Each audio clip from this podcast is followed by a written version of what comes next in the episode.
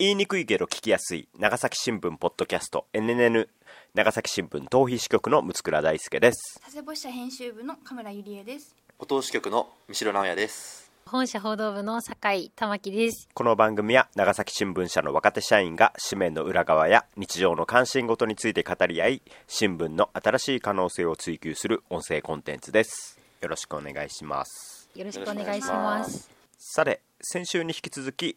報道部の酒井玉木記者をお迎えして3月8日国際女性デーに掲載した酒井さんの記事を振り返っていきたいと思っています。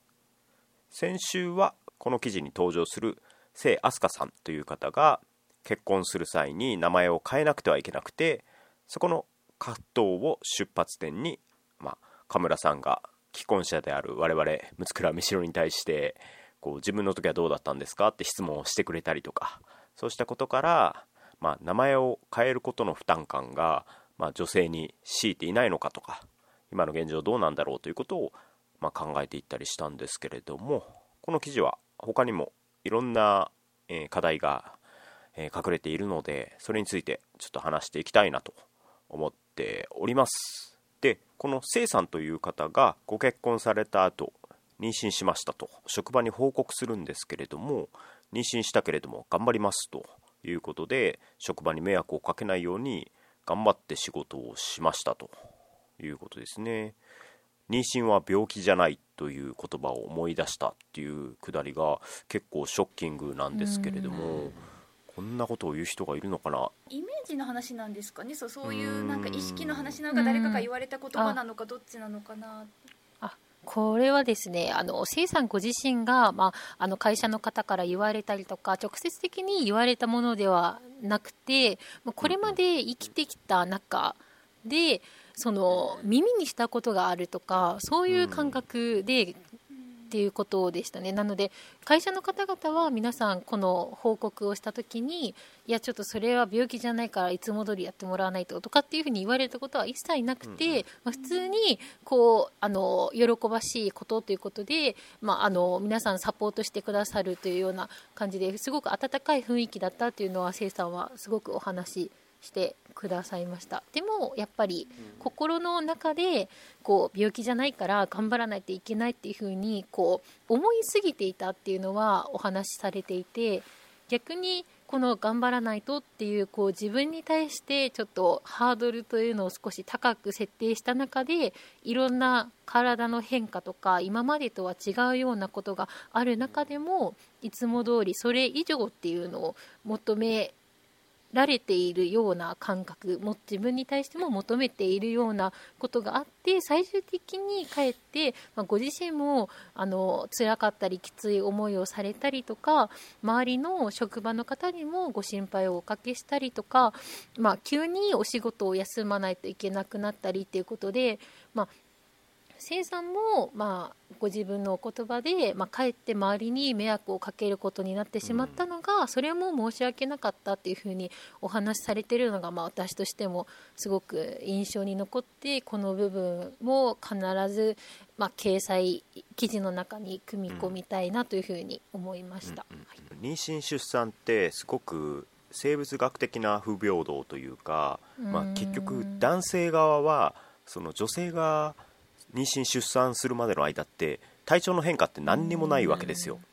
で女性側だけがこう身体的な負担があるという状況でで女性の立場で考えるのはちょっと難しいんですけれども多分こう自分の妊娠によって職場に迷惑をかけたくないっていう心理は妊娠出産っていうものが自己都合であるかのように思われてるような社会の空気みたいなものを多分感じ取ってるんでしょうね。だから自分の都合で妊娠もするし出産もするんだから、まあ、そこは病気と違ってもう普通通り一人前の仕事をするよと自分にプレッシャーをかけるというかですね。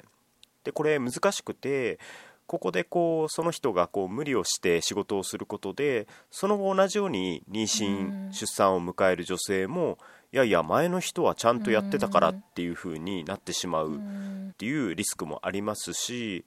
でも一方でこう妊娠して休むことでいややっぱり女性は重要なポストを任せられないよねとかいう前例を作ってしまうんじゃないのかとかそういった懸念をしてこう休みにくいっていう気持ちもあるかもしれないですしこう女性のワーク・ライフ・バランスの中でも一番こう葛藤が大きい局面の一つかなというふうに思うんですけれどもカムラさんどうでしょうか？私もちろん結婚してないしまだ妊娠出産もしてないのでちょっとなかなかその人たちのこう実情に沿えてるかわからないんですけどただちょっとさっき前回で話した通りやっぱりその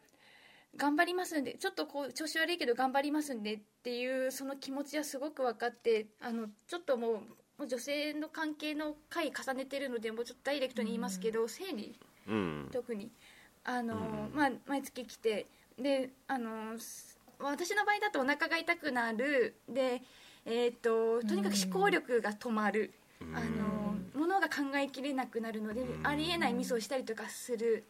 で、まあ、吐き気。で今ちょっと、ん。で病気も持っているので病気の治療でお薬を飲んでるんで少し軽くなってるんですけどそれでも、あのやっぱりきつい。あのぼーってするとかがあってなんでも病気が分かる前はあの、まあ、こういう職業なんでとにかくあの女はダメだって言われたくないっていう皆さんがあの例えば六倉さんとか三代君とかうちの会社の人たちがそんなことそう言ってきたわけじゃないです。だけどやっぱりこれだけ男性が多い職場なのでそれは事実なので一メンバーとしてやっぱりあの負担をかけたらいけない。なんかそこで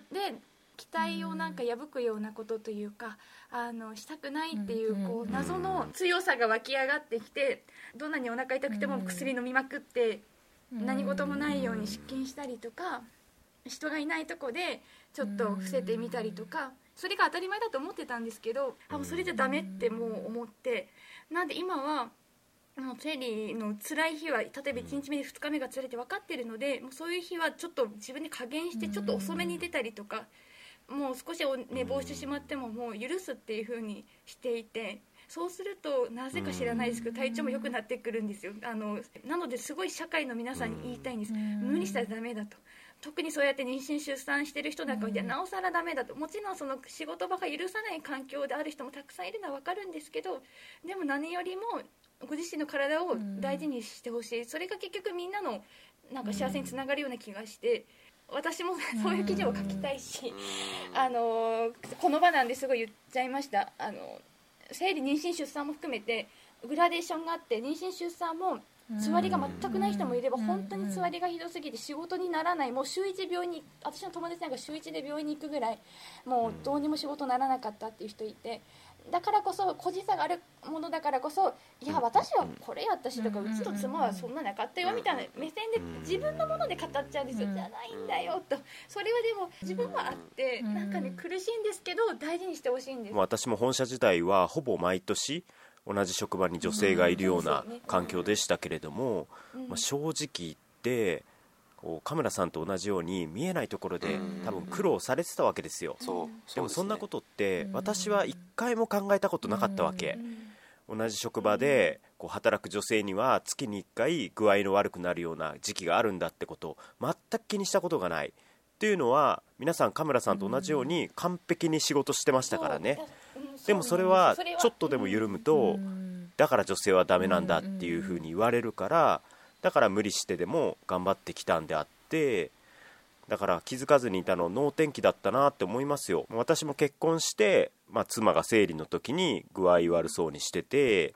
まあ、具合悪いんだったら休んだ方がいいよとか言うんですけどでも朝になるとこう気合を入れて職場に向かっている姿とか見てああ今まで一緒に仕事してきたカメラさんもちろん猿渡さんにしても、まあ、小瀬さんにしても誰でもそうですけど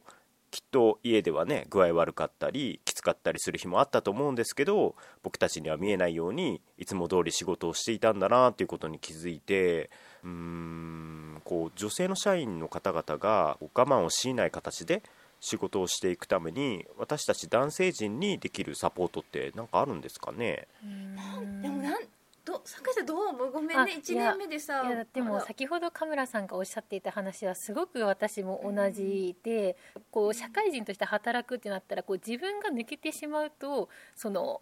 代わりに誰かがその分の仕事をしないといけなくなるとかこう迷惑をかけてしまうっていうのがこう社会、まあ、働き始めてこう分かってきてそうなったらこう多少きつくても、まあ、いつも通りにしないといけないっていう風に多少きつくても頑張れ頑張れって言い聞かせてやってるところはすごくあるなという風に思いました。でここからが多分難しいところであの先ほど神村さんあの六倉さんもおっしゃってたようにこうあまりこう見せる方少ないんじゃないかなと思ってきついところですね。なのでこう私もなんかグロッキーってなった時にはもう人知れずなんて言うんですよ誰もいないようなところにこうこう隠れてこうなんかちょっと落ち着けるみたいなことをしてるので、逆にこう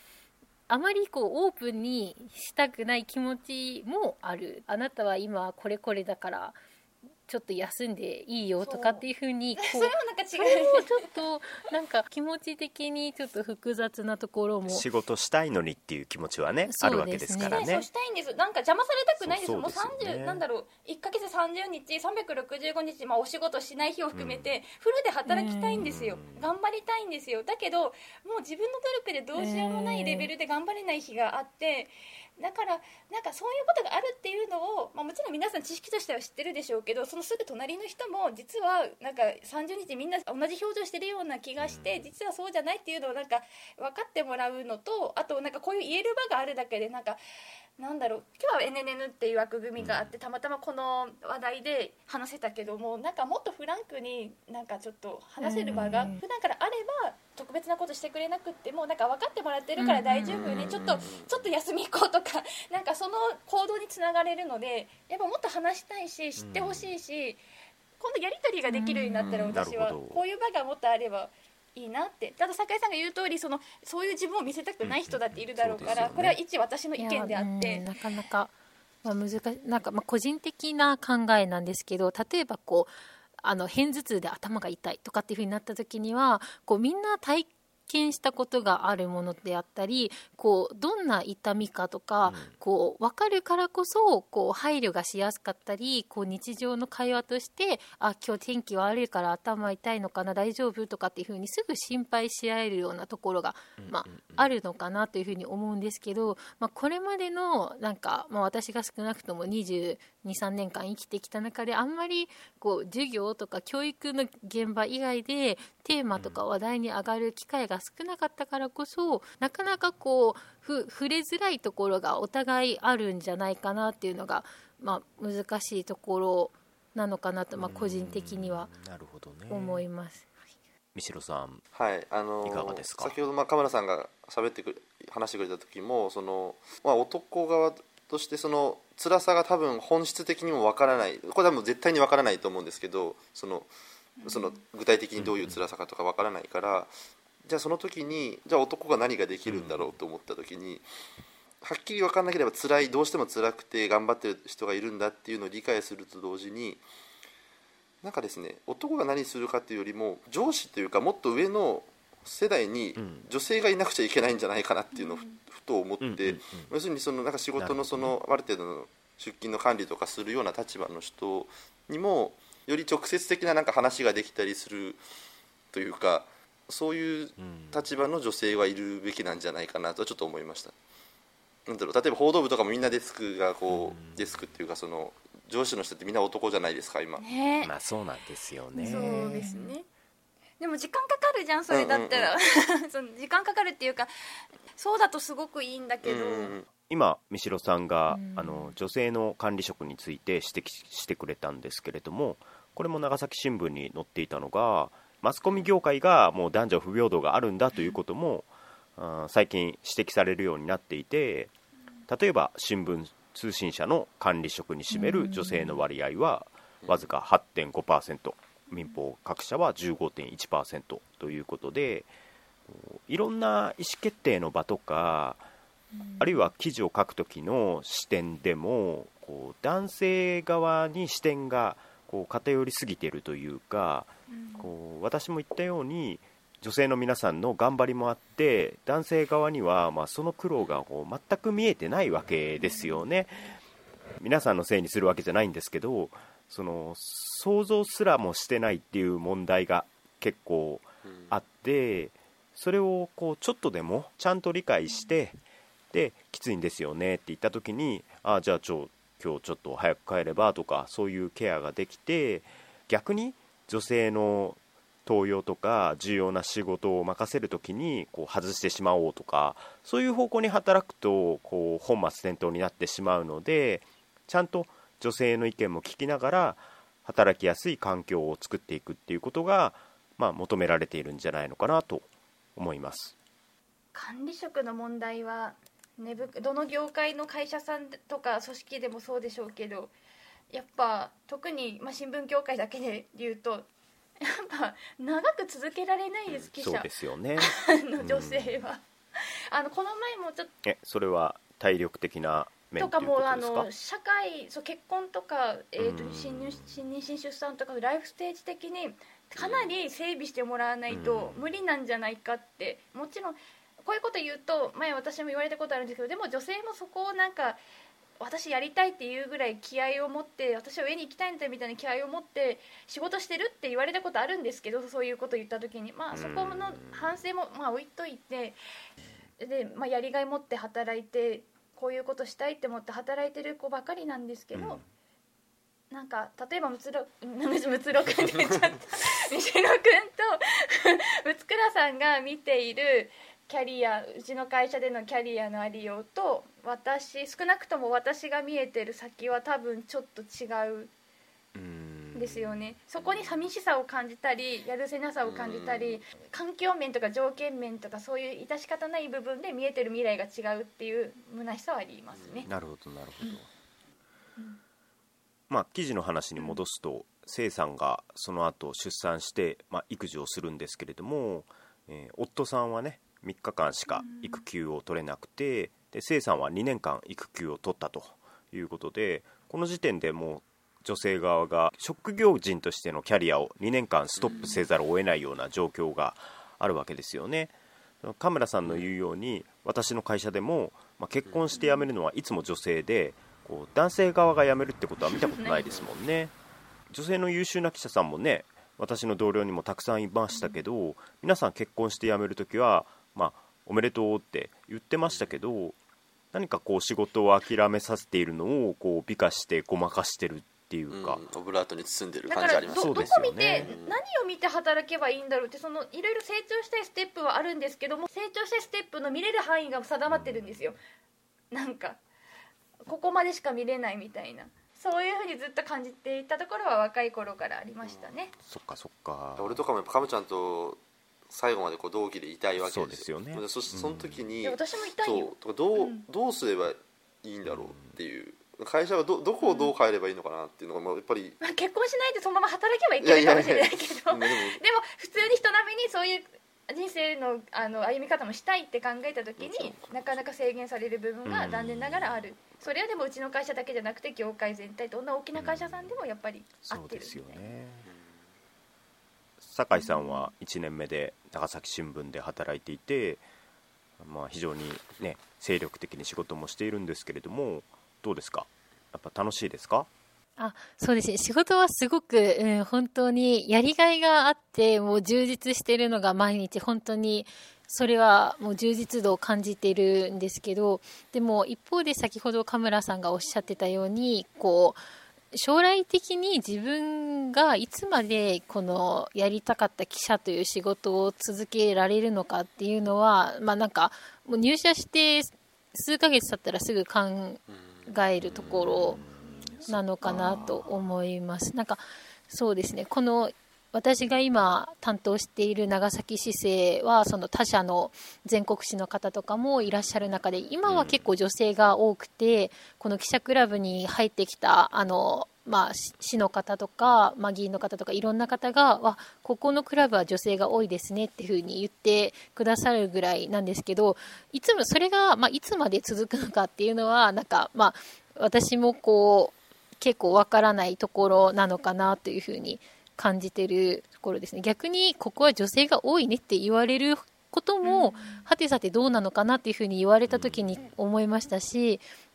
うん、多いことがいい悪いとかっていう話にやっぱりなるのも、まあ、ちょっと複雑その言われた側としては少し複雑だなというふうに思いました。だって女性でも男性でも記者がいることには変わらないのにね、いやそうなんですよね。ていうか記者という一つの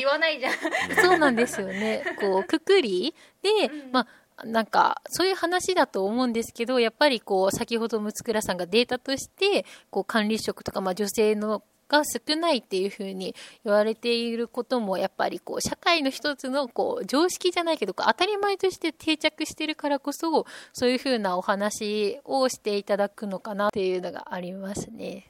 男はね結婚したらもう頑張らんばたいっていうふうに言われるけど女性はこう結婚するとうん。もっと頑張らんばたいってはならないですもんね。うん。いつか辞めちゃうのかなって不安になっちゃうぐらいでその辺がこう根本的に全くバランスが取れてないと思いますしこういう生産の悩みの一つ一つにこう女性を取り巻くさまざまな悩みだとか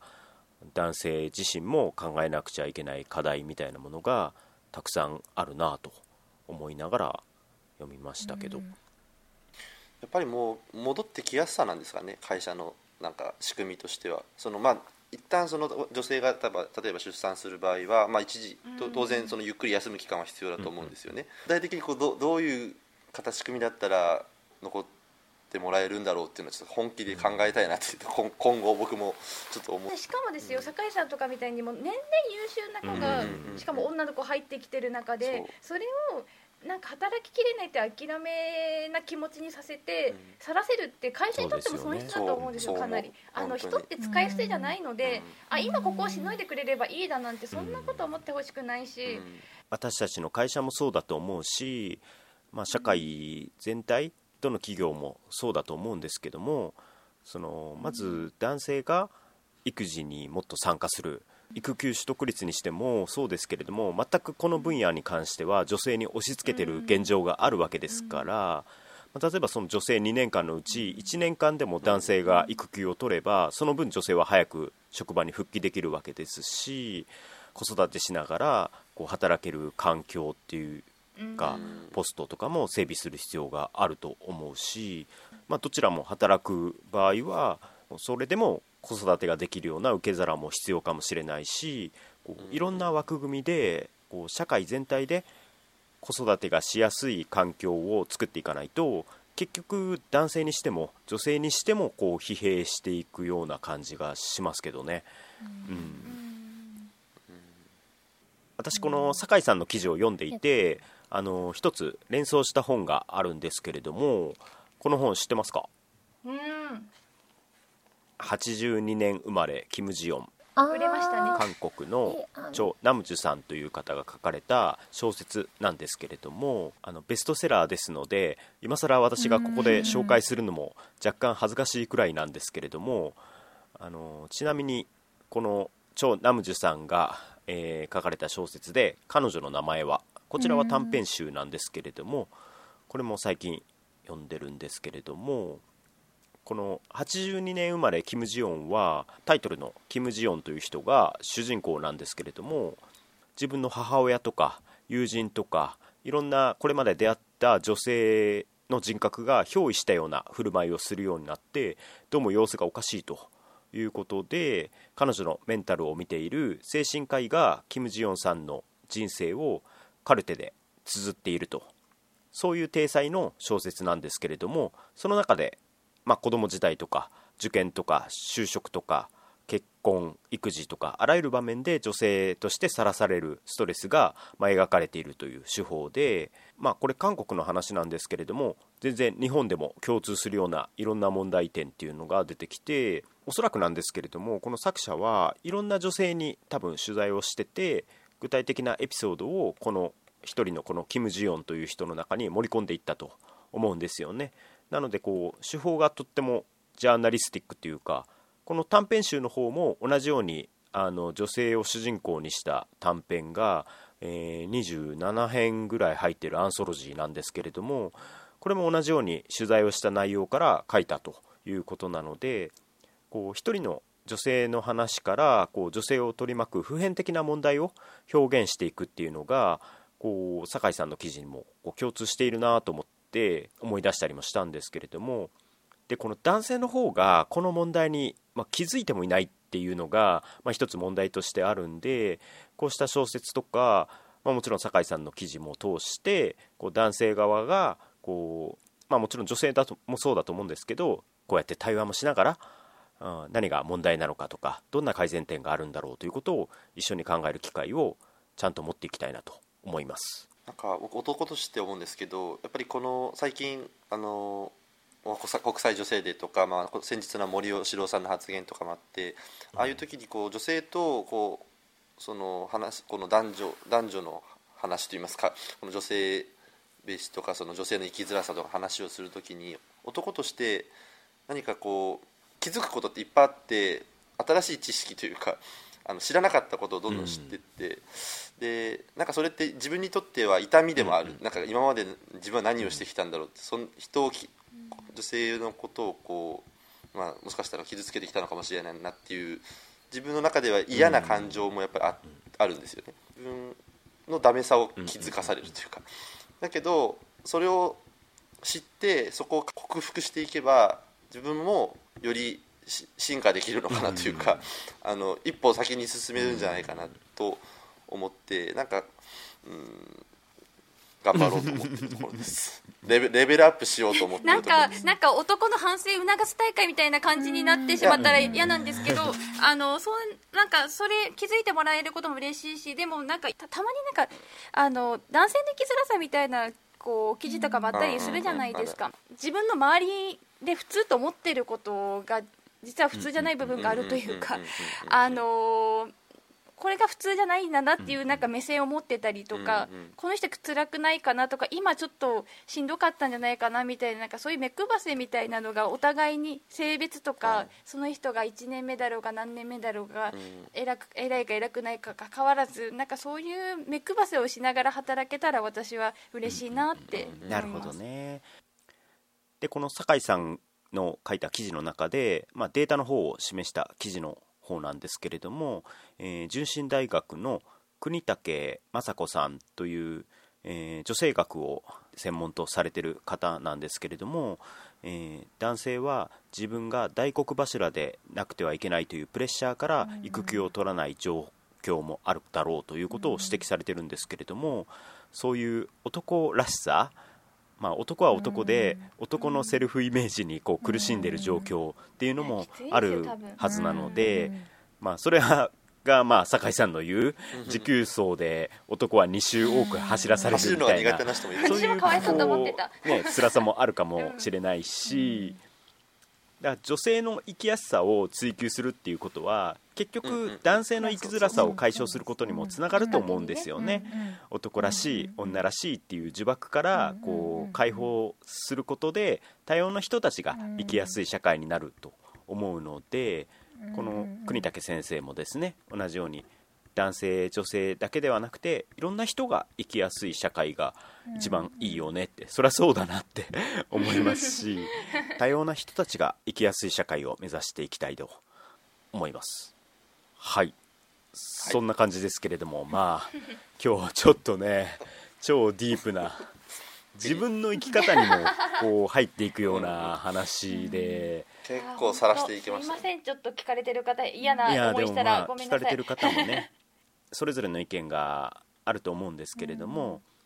自分の考え方とかをこう整理したり促したりそういう会話になっていれば嬉しいなと。いや酒井さん今回は初の NNN 出演でしたけれども、いかがでしたか？まあ、自分はこれまでちょっと聞くの楽しみにしていた側なので、うん、こういざ出てみるとすごくちょっと、まあ、緊張はしたんですけれども、まあ、改めてこういう、まあ、社会の問題を、まあ、記事とか、まあ、この取材に協力してくださったせいさんのエピソードをこう私一人の考えとか受け止めで、まあ、記事にさせていただいたっていうのはあるんですけれどもこういろんな人の考えてみるとまたいろんな見方があったりこれからどんなことができるのかっていう可能性が広がるっていう意味ではすごくいいあの充実した時間だったかなと